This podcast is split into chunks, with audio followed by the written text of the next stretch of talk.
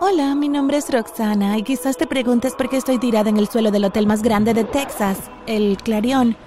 No estoy inconsciente, pero quiero que crean que lo estoy. Antes de decirte por qué, dale me gusta a este video y suscríbete para más historias dramáticas. Verás, mamá murió tras sufrir una extraña enfermedad cuando yo tenía solo 13 años. Lo único que me quedó de ella era un pequeño apartamento en Texas y su gato pelirrojo Moose. Nunca había conocido a papá, nunca nos amó y por eso se fue. Al menos eso fue lo que había dicho mamá. Entonces cuando ella murió quedamos solo Moose y yo. Por trágico que parezca, estábamos bien. La casera, la señora Poppins, nos dejó quedarnos gratis, pero tenía que irme tan pronto como cumpliera los 18 años. No tenía intención de molestarla más, así que cuando tenía hambre me dirigí al restaurante al otro lado de la calle para comer. Mis grandes ojos marrones que me daban la pinta de un cachorrito mojado se fijaban en Juan el camarero y él empacaba algo de comida para mí y Mus. Juan estaba en la escuela y necesitaba el trabajo para pagar la cuota de su universidad. Era amable y dulce y prometí que algún día se lo pagaría. Una vez que cumplí 16 años, Jim me presentó formalmente al gerente y comencé a limpiar los pisos a cambio de comida. Al gerente le gustó el trato, ya que no tenía que pagarme de verdad. Pasaron dos años y mi vida seguía siendo prácticamente la misma. Pero un día todo se derrumbó como un montón de naipes. Había tomado una siesta por la tarde en el sofá con Moose cuando mi alarma sonó. Medio despierta me senté y miré la hora. Eran las 6.30. ¡Dios mío! grité despertando a Moose. Ya estaba llegando 30 minutos tarde a mi turno. Casi tiré la mesa por el aire en mi apuro por irme y mi mente se aceleró mientras me apresuraba a cruzar la calle. Oh no, ¿por qué me dormí de más? Estaré en muchos problemas. Justo cuando estaba a punto de cruzar, una anciana de pelo blanco como la nieve me pidió que la ayudara. Noté que su bastón era muy brillante y bonito, casi parecía de oro. Aunque iba llegando tarde, no pude decir que no. Asentí y sostuve su mano izquierda. Todos los autos se detuvieron cuando comenzamos a cruzar. Daba pasos tan pequeños como los de un niño pequeño. Y podría jurar que tardamos 10 minutos en llegar al otro lado. No soltó mi mano incluso entonces. Sus dedos se aferraron a mí con más fuerza. Fue entonces cuando puso algo en mi mano. Era un anillo y plateado y liso como los que venden en Walmart. Hija mía, Tienes un corazón bondadoso. Déjame pagarte por ayudarme hoy. Hizo una pausa para respirar hondo. Toma este anillo y cásate con quien quieras. Miré el anillo por un par de segundos y cuando levanté la vista, ella se había ido. El restaurante estaba a unos metros de distancia. Me puse el anillo y corrí hacia adentro por la puerta trasera. El gerente estaba allí esperándome con una mirada severa. Detrás de él estaba Juan. Se veía muy apagado. ¿Por qué llegas tarde? El gerente espetó. Mis ojos se llenaron de lágrimas. ¿Sabes qué hora es? Los gritos me recordaron mucho a mi mamá. Ella siempre había sido severa conmigo. He sido muy amable contigo. Es así como me pagas. Vete y nunca vuelvas. Miré hacia arriba para ver a Juan articular un lo siento sin sonido. Incluso si lo intentara no había mucho que pudiera hacer. Él era solo un camarero. Volví a casa y lloré hasta quedarme dormida. Mi vida había terminado, no tenía trabajo, no tenía forma de conseguir comida y se acercaba mi cumpleaños número 18, así que también estaría sin hogar pronto. No, así no es como va a terminar mi historia. En ese momento, algo se rompió dentro de mí. Haría lo que fuera necesario para ser rica y exitosa. Así que me levanté temprano a la mañana siguiente para buscar trabajo. Fue entonces cuando vi el cartel escrito en negrito. Necesitan señoras de limpieza en el Hotel Clarion. No perdí el tiempo y caminé lo más rápido que pude. Cuando llegué a la entrada encontré una fila que parecía no tener fin. No era la única que necesitaba un trabajo. Al final del día conseguí un puesto junto a otras 10 personas. Después de todo, era un hotel enorme. Por fin el cielo ya no parecía tan oscuro. Dos semanas después de que comencé a trabajar allí, escuché rumores de la boca de Juliana, la jardinera.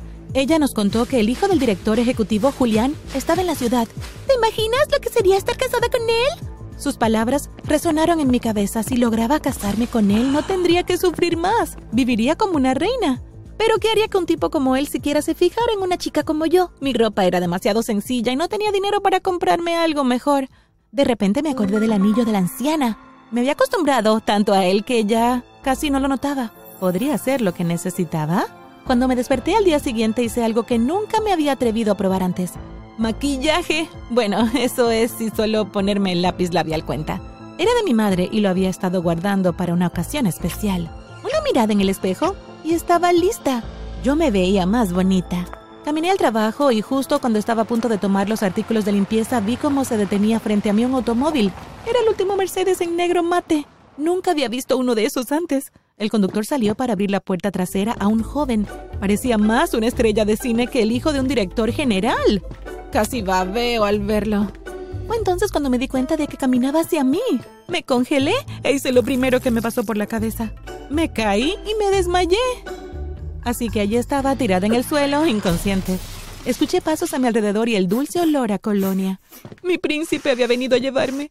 Miré hacia arriba entreabriendo un ojo y vi que era él. Se veía aún mejor de cerca. Mm, ¿Ella está bien? Solo pude distinguir la silueta de un hombre a su lado. Lo estoy ahora, respondí en mi cabeza, tratando de no sonreír. Asegúrate de que esté bien. Se iba, pero tenía que actuar rápido. Me levanté de un salto y agarré su mano antes de que se fuera. ¡Espera! De repente, se volvió como si estuviera viendo por primera vez. Y antes de que pudiera decir nada, se puso de rodillas. Me pellizqué porque ¿cómo podría estar pasando esto? En este momento vi que mi anillo comenzaba a brillar. Había pasado de plata a oro.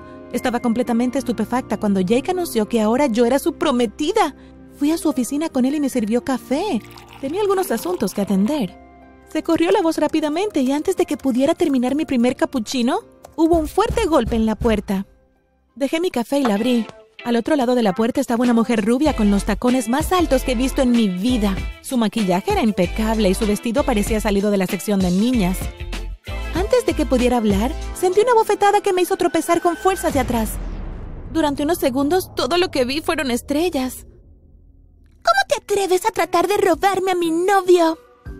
Por supuesto, él tenía una novia. ¿Por qué no pensé en eso antes? Pero llegó demasiado tarde, ya había ganado la guerra. Oh, lo siento. ¿Quién eres tú de nuevo? Pregunté fingiendo ignorancia. No iba a dejar que nadie me quitara esto. Soy su novia. Eras su novia. Cariño, soy su prometida, y si no te vas sola tendrás que llamar a la seguridad. Ella no podía admitirlo, pero estaba temblando por dentro. La bofetada me había pillado desprevenida, pero yo era una buena actriz. Todas esas horas que había pasado viendo telenovelas con mamá estaban dando sus frutos. En un ataque de ira se dio media vuelta alejándose de mí. Si se hubiera quedado más tiempo, podría haber visto el miedo detrás de mi valiente fachada. Julián merecía mejor que esa chica. Tal vez le había hecho un favor después de todo. Luego de unos días, Julián me compró el último iPhone y una mansión con piscina cubierta. Yo estaba que sentía que caminaba por las nubes, pero muy pronto la emoción se desvaneció. Tenía todo lo que siempre había querido, pero no era feliz. Sentí pena por mentirle, pero me prometí compensarlo siendo una buena esposa para él, y tal vez llegaríamos a amarnos verdaderamente. Mi prometido me llamó esa noche y me pidió que me preparara. Dijo que me enviaría un vestido de noche y me recogería en una hora. Fiel a su palabra, el paquete llegó 30 minutos después de la llamada. Era un vestido largo negro de Louis Vuitton con la espalda al aire, similar a los que se usan en la alfombra roja. Si alguien me hubiera enseñado el vestido hace siquiera un mes, probablemente hubiera dado un riñón por tenerlo. Pero ahora temía mirarlo. Esto no estaba bien. Decidí sincerarme durante la cena. Solo así tendría paz. Me di un baño rápido, me puse el vestido y me recogí el pelo en un rodete. Me quedé sin aliento cuando me miré en el espejo. De repente me veía igual que mi mamá. Por suerte Julián llegó justo a tiempo y pude contener las lágrimas que amenazaban con salir. Condujimos durante 10 minutos y, como era de esperar, nos detuvimos en el Hotel Clarion. Era el mejor de la ciudad, después de todo. El hotel había sido decorado con globos morados y rosas. Tenía la sensación de que era obra de Julián. Eso solo me hizo sentir más culpable. Nuestra mesa estaba junto a la ventana y la vista desde el tercer piso era impresionante. Tan pronto como nos sentamos me giré para mirarlo. Julián, um, yo tengo algo que decirte. Antes de que pudiera continuar fui interrumpida por un hombre extraño. Lo había visto al entrar y no dejaba de mirarme. Margarita, ¿eres tú? Cuanto más se acercaba, más incómoda me sentía. ¿Por qué me había llamado por el nombre de mamá? Julián giró la cabeza y sonrió, reconociendo al hombre. Hola, papá. Esta es Roxana la chica de la que te hablé. ¿Roxana? ¿Conoces a alguien que se llama Margarita? ¿Cómo conoce a mi madre? ¿Quién es? Mi voz tembló mientras hablaba. Soy Rodolfo y creo que soy tu padre. Mi mundo se detuvo por un momento y luego se hizo añicos como el cristal. No, no, no, no, no, no. Había, no había nada que pudiera hacer para impedir que las lágrimas cayeran. ¡No tengo padre! Grité mientras salía corriendo.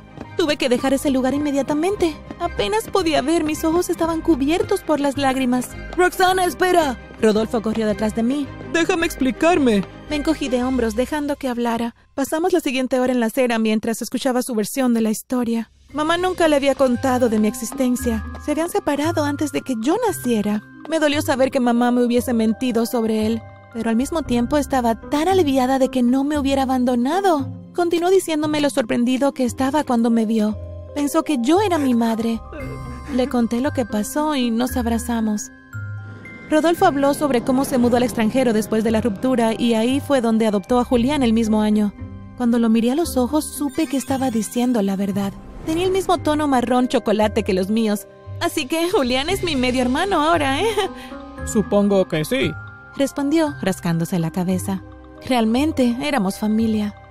No se preocupe, papá. Um, señor, no pasa nada, le aseguré.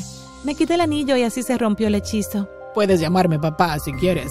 Está bien, papá, respondí mientras nos abrazábamos una vez más. El anillo no me había traído al príncipe azul, pero sí a mi papá, y para mí eso fue más que suficiente.